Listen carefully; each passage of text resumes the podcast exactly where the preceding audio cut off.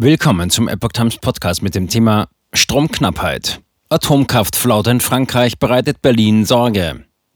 Ein Artikel von Epoch Times vom 23. September 2022.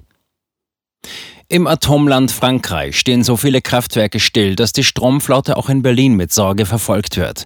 Paris beschwört die Solidarität mit Deutschland, um über den Winter zu kommen.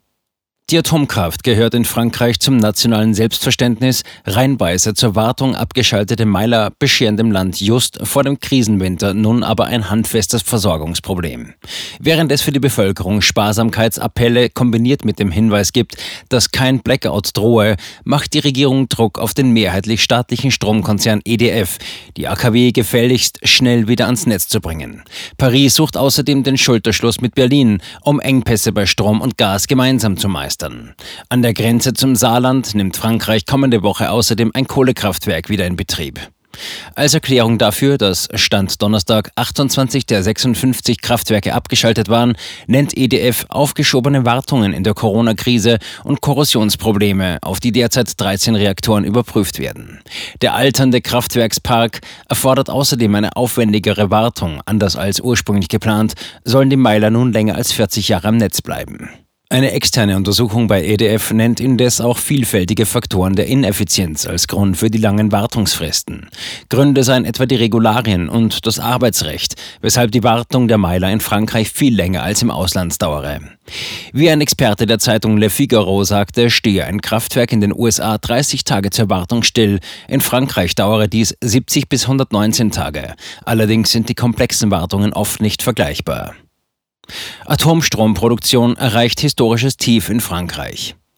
Im Ergebnis hat die französische Atomstromproduktion im Moment ein historisches Tief erreicht.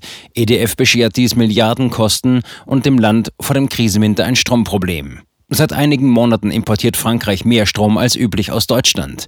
Die europäische Solidarität haben wir nötig, räumte Präsident Emmanuel Macron am Donnerstag mit Blick auf den Winter ein. Frankreich werde Gas nach Deutschland exportieren und Strom von dort importieren. Dafür müssten Kapazitätsengpässe im grenzüberschreitenden Stromnetz behoben werden, pochte Energiewende-Ministerin Agnes Pannier-Runacher vor einigen Tagen in einem Brief an Bundeswirtschaftsminister Robert Habeck, wie Le Figaro berichtete. Wie Pannier-Runacher betonte, habe EDF sich verpflichtet, möglichst alle Meiler bis zum Winter wieder ans Netz zu bringen. Einen Fahrplan dazu legt EDF aber nicht vor. Der Kraftwerksbetreiber hat dabei Grund, den Ball auch ins Feld der Politik zurückzuspielen. Denn schon vor Jahren und zunächst auch in der ersten Amtszeit von Präsident Emmanuel Macron wackelten der Rückhalt und Investitionswille für die Atomkraft. Das wird auch als ein Grund für den Fachkräftemangel im Atomkraftsektor gesehen, den auch die Untersuchung als Problem benennt. Wie es heißt, sollen nun rund 100 Fachkräfte des US-Kraftwerkbauers Westinghouse beim Warten der französischen AKW aushelfen. Macron pocht nun auf ein zügiges Umsetzen seines im Februar präsentierten Plans für eine Renaissance von Frankreichs Atomkraft. Keine Meiler sollten so lange technisch möglich geschlossen werden, sechs bis acht neu gebaut und der Energiekonzern EDF wieder voll verstaatlicht werden, erklärte er Donnerstag.